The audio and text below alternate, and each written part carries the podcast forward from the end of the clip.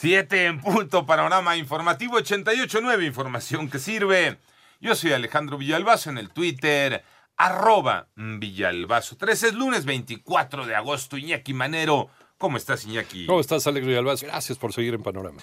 La cifra de muertes a nivel mundial por COVID-19 llegó a 808.928. En tanto, la cifra global de casos es de 23.434.221, con una tasa de recuperación del 95%, un total de 16.090.991 personas. La Organización Mundial de la Salud aseguró que los niños de 12 y más años deberían usar cubrebocas para ayudar a frenar la pandemia bajo las mismas condiciones que los adultos, mientras que los de entre 6 y 11 deberían portarlas atendiendo a un análisis de los riesgos, dice la Organización Mundial de la Salud.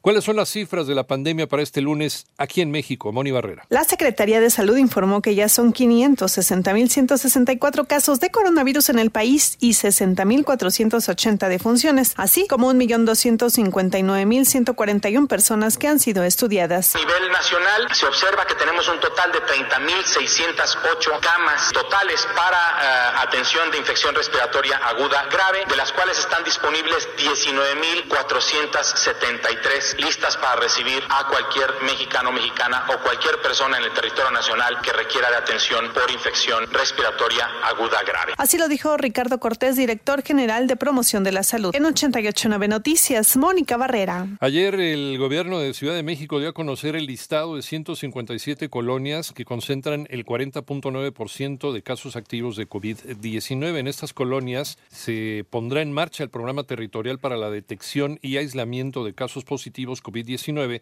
por lo que a partir del miércoles pasado mañana recibirán atención prioritaria a través de la instalación de 70 kioscos de la salud y los centros de salud más cercanos donde se realizarán pruebas de detección PCR.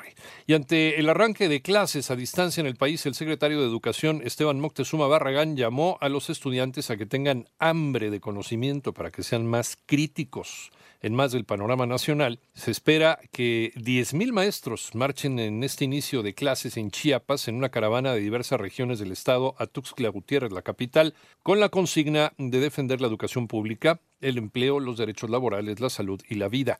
En tanto, la Secretaría de Movilidad y el Comité de Gestión por Competencias de Movilidad de Vehículos Particulares de Ciudad de México firmaron un acuerdo que tiene como finalidad la creación de una licencia especial para los motociclistas para garantizar una conducción segura de este tipo de vehículos.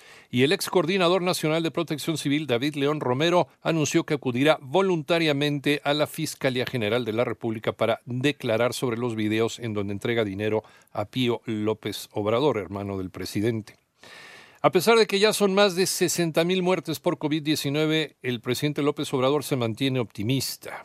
René Ponce. Asegura el presidente Andrés Manuel López Obrador que nuestro país está saliendo adelante con las dos crisis que enfrenta, la económica y la sanitaria, y esto lo demuestran las cifras y estadísticas de recuperación de empleos, fortalecimiento del peso y aumento en el precio de la mezcla mexicana de petróleo, mientras que en materia de salud y combate a la pandemia del COVID-19 reiteró que existen suficientes camas para hospitalización con ventiladores, además de que la curva de contagio y personas fallecidas muestran una tendencia a la baja. Tenemos confianza de que vamos a salir adelante, vamos vamos a salir airosos enfrentando las dos crisis, la pandemia del COVID y la crisis económica mundial y que nos afecta, repercute en México. Para 889 Noticias, René Ponce Hernández. En el panorama internacional, este fin de semana en Perú murieron 13 personas durante una estampida en un centro nocturno, luego que la policía ingresara para detenerlos por violar las normas de confinamiento ordenadas para detener la propagación de COVID-19. Y líderes africanos visitaron Mali y exigieron la libertad del derrocado presidente Ibrahim Boubacar Keita ante sospechas de que será sacado del país en medio de un masivo apoyo al golpe que lo destituyó. Miles de bielorrusos se manifestaron ayer en Minsk contra la reelección del presidente Alexander Lukashenko, confrontado desde hace dos semanas a un movimiento de protesta histórico que mantiene la presión sobre su régimen. Y el incendio que afecta al norte de California ya el segundo más grande jamás registrado en ese estado de la Unión Americana, tras devastar unas 400.000 hectáreas que abarca los condados de Napa, Sonoma, Lake, Yolo y Stanislaus. Hasta el momento solo está controlado el 15% según las autoridades.